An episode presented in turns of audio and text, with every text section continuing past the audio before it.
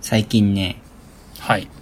なんかラジオ聞いててさ、はあい。のー完璧な夜の作り方っていう曲があったの。完璧な夜の作り方。そう。で、内容は結局ね、全然覚えてないんだけど、なんあかタイトルいいなってなって、あ。はいはいはい。で、まあ、私たち働いてるわけじゃん。うんうん。で、まあ、金曜日の夜とかは、うんもう、その金曜日の夜自体で尊いじゃん。はいはいはい。もうそれ自体でもう、すごい完璧な夜になる準備はできてるわけよ。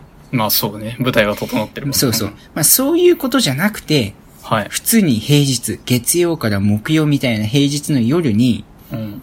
完璧な夜を作るには、僕たちはどうしたらいいのかっていうのを考えたかったわけよ。はいはいはいはいはい。まあ、君と僕でさ、若干その、まあ、やっぱ生きてきたね、環境も違うだろうし、何を完璧とするかは違うと思うんだけど、 うん。まあ、あの、仮に6時、6時半に家に着いたとして、はいはいはい。うん。何をするかっていうところなのよね。であ、あ。な、何時に寝る次の日が何時起きかによる。えー、じゃあ、7時起き。 7時起きね。うん。僕はね、うん日付変わる前には寝たいよ。あ、ほんと。あ、まあ、12時だな。やっぱり7時間寝るにはな。うん。ね欲を言えば11時半には寝たい、僕は。あ、まあ、わかるわか る。そ、そっちの方が完璧よね。 僕は十分な睡眠時間を確保したい。わかるわかる。じゃあ、11時半に寝る、寝よう。うん。帰ってくるのが6時半で、 6時半。寝るのが11時だか半。 5時間うん。 5時間どう過ごす絶対にやらなきゃいけないのは何絶対、まあ、うーん、ご飯を食べる、はいシはいャワーなり風呂に入る。はまいはあ、いシャワー、風呂はどっちでもいい。あの、うんど好きな方っていう感じ。それぐらい。うんまあ、洗濯だったり、そういうのは、あの、いいよ。どっ ちにも。はいはいとはい。にかく、なんか、どう、どうするのがいいのかなって。あ、で、なんかプランはあるのでプランがないから一緒に考えていきたいなっていう。あ僕はね、よくその、例えば6時半に帰ってきたとして、うん。あのー、7時ぐらいまでなんか携帯触って、はいはあいの、はい。その日何やったかなみたいなの、こう、まあ、僕の場合音楽なたりを見たりして、うんうんうん。なんか情報収集して、うん。で、まあ、日によってはそれがなんか若干長くなって、うん。 7時半とかまで過ごして、あ、やべえっつって、でもこのまま終わらすのはやばいっつって散歩に行ったりして、8時とか8時半に帰ってきて、ご飯食べて風呂入って、あっという間に10時とか10時半になるみたいな。おー。なんかそれは完璧じゃないっていう。完璧じゃないんだ。散歩してるのはなんか、なかなかいい感じはするけどね。 いやーでも、なんか僕は求めてるんだ、完璧な夜を。うん。やっぱ、うん完璧の定義がわかんないからね。えーなんか、え、それ最高ってなる。なんか完璧。うん。割とだから、うんんいや、僕も、うん。だいたいまあ6時半に帰ってきたとしても、うん。何してるかっつったら動画見てんのうよ、んずっ と。うん。なるほどね。う。もうんずっとつけっぱで、うん。あの、まあ、別に作業やってる時もあるけど、うん。ずっと流してんの。うん。うん。うん。うん。だから、まあ、完璧とは程遠いんだよね。でも僕ね、今君の話聞いてて思ったのがさ、うん。完璧って二通りあるなと思って、はい。完璧な夜ね。うん。一つが、もう、ヘトヘトになって、もう寝たいっていう時の完璧と、あれ、まだこれ、元気だぞっていう時の完璧ね。うん。だから、寝たい時の完璧って、もう6時半に着いて、7時には風呂に入り終わって、うん。で、7時半にはご飯食べ終わって、うん。もう、そう、テレビやら動画を見ながら、その夜が更けてくのをベッドで過ごす。これ完璧じゃない。まあ、それは本 当に、一番何もしたくない時には完璧だよ。そうで、これ一つの完璧で、で、うんもう一つの完璧っていうのが、その元気な時。はいはいはい。で、元気な時なんて、その6時半に家帰ってこないのよ。ああそうなの、の。ライブなり、その、その時公開の映画を映画館で見たりして、うん。で、見終わって、その、うんどっか美味しいところでご飯食べて、うん。で、あとは家帰って風呂入るだけみたいな。なんめかっその、ちゃい元気だね。平日でしょだって。や、東京とかにいたらできるでしょできるかもしんないけど、やんないよ、それ。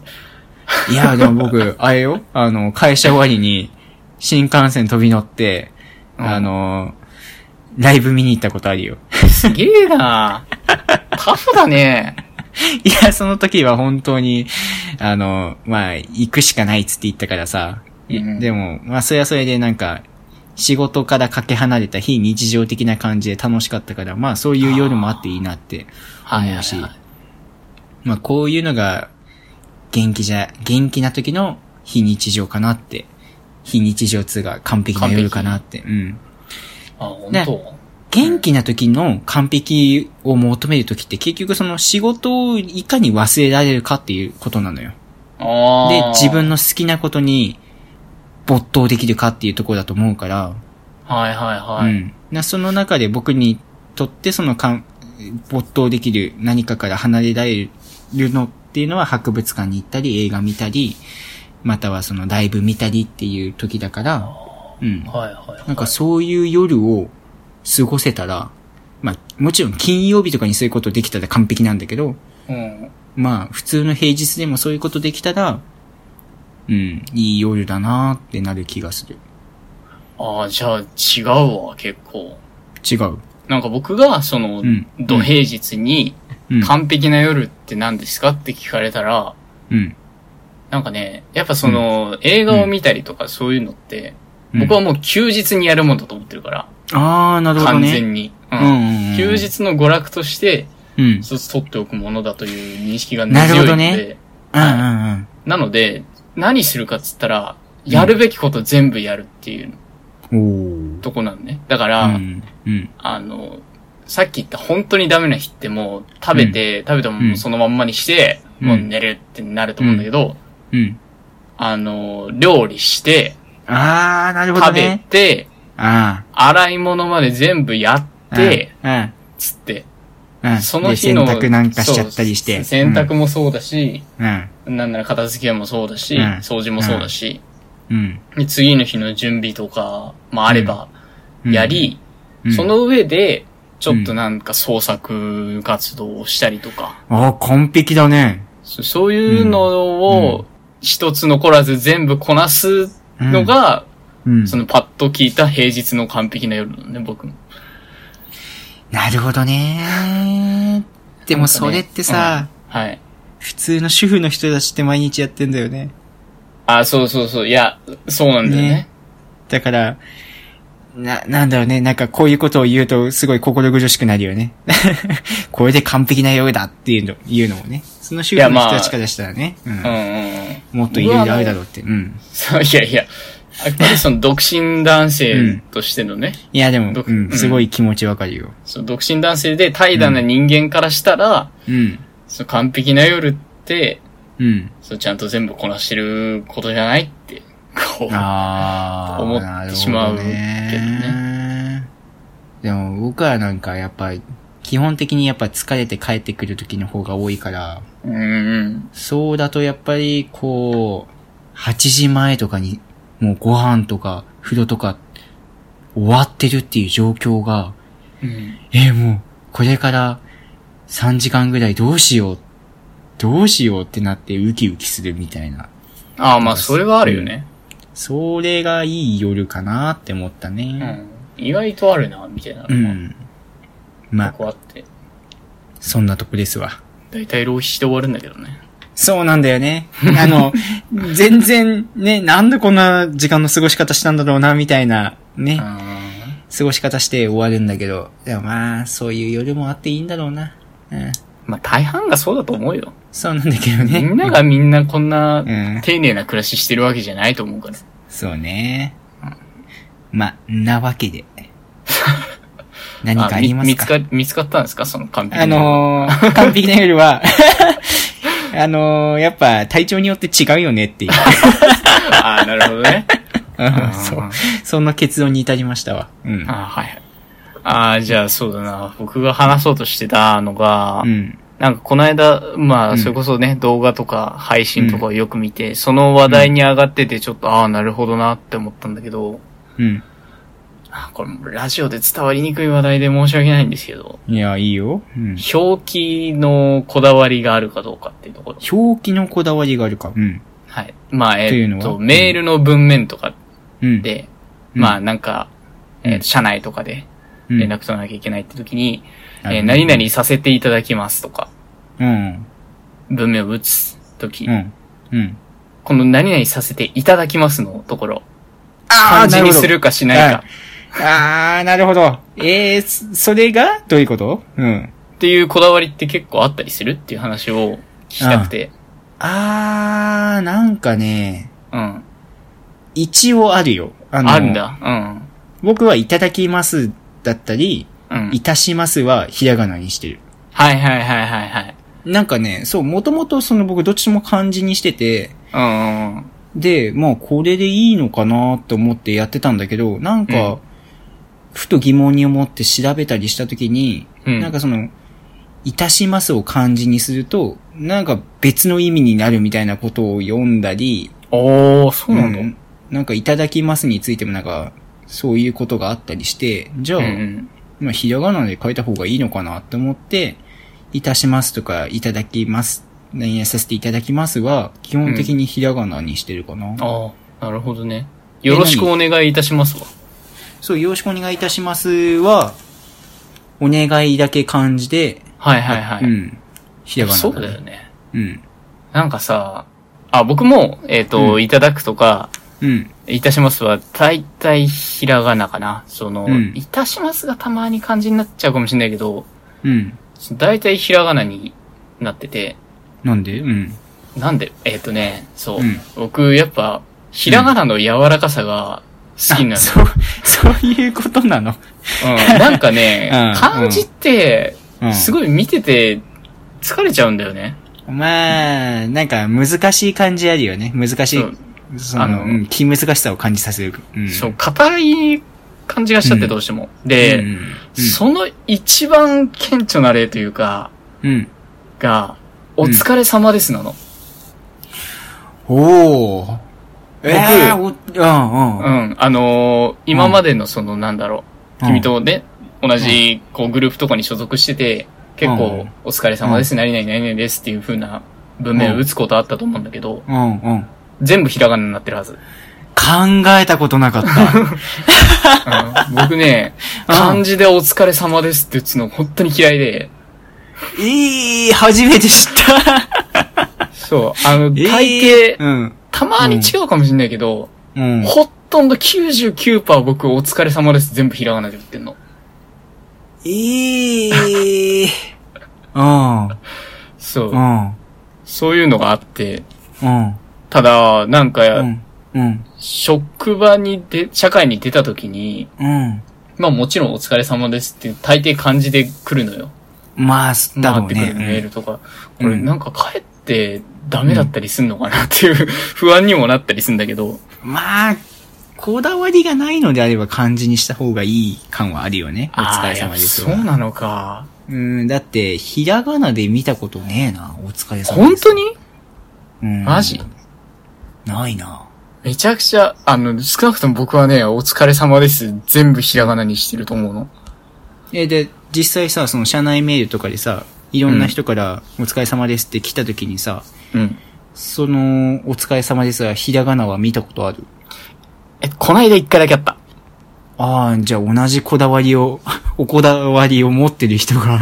うん、いるのかもしれないけど、うん。だから、今 LINE のこの履歴とかをうん見ても、うん。だいたいひらがなで全部、ひらがなでってほか、んとその、ひらがなでお疲れ様ですって検索して、うん。出てくる、えっ、と、例えば、例えばというか、2個上の先輩によく LINE したりするんだけど、うん。あの、、64件引っかかってるから、まあ、全部ひらがな で、これ多分毎回僕はひらがなで打ってるんだけど、ああ、本当だ。君からお疲れ様だ。まあでも、なんだろうな。あの、う、うちらの場合、この、お疲れみたいなことを言うときはさ、あの、うんお疲れは漢字にしないじゃん。うんうんうん。、だからら、そういうのはあるけど、まあ、お疲れ様っていう時は僕はやっぱ肝心してるな。ああ、やっぱそうなのか。お疲れっていう時はひらがなだな。うん。うん。だかあなん、なんだろうね、これ様が影響してんじゃないああの、僕やっぱお疲れだけで漢字にしてる時はないから、ー。はいはいはい。その様っていうのが、このお疲れを上位互換にさせてんじゃないいやー、そう、そっか。なんかね、わかんないけど、本当にね、お疲れ様ですって感じでバーってなってんのね。見てるだけで疲れんの。いや、わかる ね。だって、そもそもの疲れに、おをつけて、様までつけてんだからね。そう、なんか堅苦しいし。相当よね。うん、そう、見るだけで嫌な気持ちになる。うんまあ、あの、だから送るなとは全然言わないんだけど。ああ、まあ ね。それは人によるからね。そうそうそう。てか、それが一般的なのも、まあまあ、うんなんとなく分かってはいるからいいんだけど、うん。うんだから少なくとも僕はちょっと、うん うん。あの、ー疲れさせないようにという気持ちでやってたんだけどい、や、でも、そういうおこだわりがあるのは初めて知ったわ。そう、な、なんかそういうの他にあったりするかなと思って。ああ、でも僕の場合は、うん。その、相手にどう思われるかっていうところを、うん。その、特に LINE の文面とかでは考えてて、うん。うん。その一例が、その、えー、びっくりマークを極力使わない。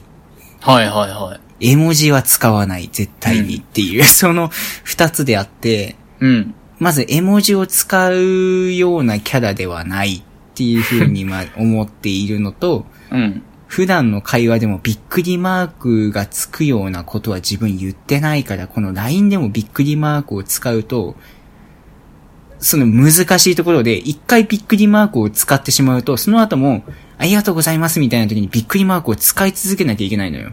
ああ、そうね。そう。そでれはびっそうくりマークを使わない瞬間があると、あれ、こいつテンション低いなってなっちゃうじゃん。うーん。だったらびっくりマークを使い続けない、使わないという選択肢を取らないといけないんだけど、でも、その中でも、この人、なんだろう、こういうテンションなんだろうなっていうふうに思わせる一つの方法として、うん。堅苦しくない方法として僕はよく伸ばし棒を使うのよ。ああ、なるほどね。お疲れー、みたいな。はいはいあはいり。がとう、みたいな。うんうんうん。なんか、これがないとあるとでは、なんか相手に与える印象が違うなというふうに思っていて、はいはいはい。で、僕がよく困っていたのが、その、ラーと LINE でサークルの後輩とかにメッセージを送るとき。うんうんうん。いや、びっくりマークを使えば全て解決するの よ。あうんうの、んいつもありがとうみたいな。うんあの、これこれこういうことがあるんだけど、どうかなみたいな。うん。うん。びっくりマーク使えばいいんだけど、でも使うキャラじゃないんだよなっていうところで、伸ばし棒でいつも、お疲れ、こういうこれこういうことを頼む、みたいなはいはいはいはい、はい。風にしてんだけど、これ相手にどう思われてんだろうなっていうのを、ああの、悩む人生であった。ーいや、LINE の文面マジで難しいよな。むずいよね。いや、もう、絵文字とか、うんびっくりマークを使えたらどんなに楽なんだろうなとは思うよ。いや、そう、僕もね、硬くなりがちだから、そうなんだよ。んそう、。僕はもう、そういう、今気づい、今言われたハッとしたけど、うん。うん、あの、普通にびっくりマーク使ってた人間だから、あ、そうなのうん、あ、えっと同じ。そっか畑の人間だと思っていたのに。えっとね、ず君と同じグループじゃあんま行ってないかもしんない。ああ。え、どういうところで言うのあの、先輩と1対1で話すああ。。 LINE の時とか、そう、1対1だね、大体。ああ。グループでのその連絡。絡事項とかはあんま言わないけど、うん。先輩とかに対してはう、ん。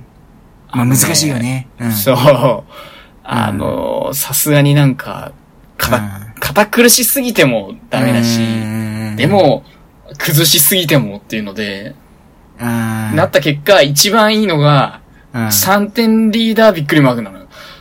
3点リーダーびっくりマークってどういうことだっけえっとてんてんてん、 みた いな。ああ、な、わかる。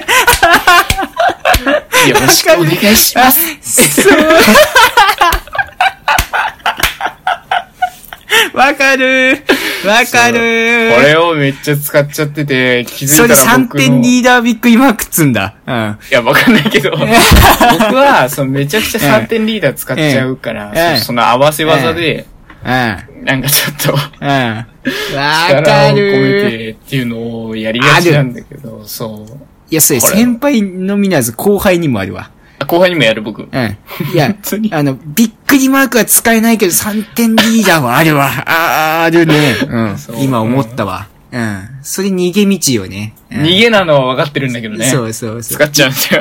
ビックリマークが使えない人種にとっての逃げ道が3点リーダービックリマークよね。うんよろしくお願いします。とか、そうあそんりなが感じとうございました。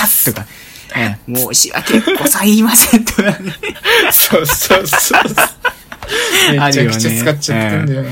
ああ、なんうん。でもそれ、それがなかったら、もうビックリマーク使えないもんね、あんまりね。3点リーー。ダー大事ね。様々なんだよね、本当に。うんね僕たちは助けられてきたね、3点リーダめちーゃにくちゃ救われてるから。ね。ちょっとこれからも活用していくわ。うん。いや、なんかいい締めになったわ。あよかっじた。ゃあ、3点リーダーびっくりマークをつけて、さよならの合図をしましょうか。そうですね。じゃあ、おやすみなさいおやすみなさい。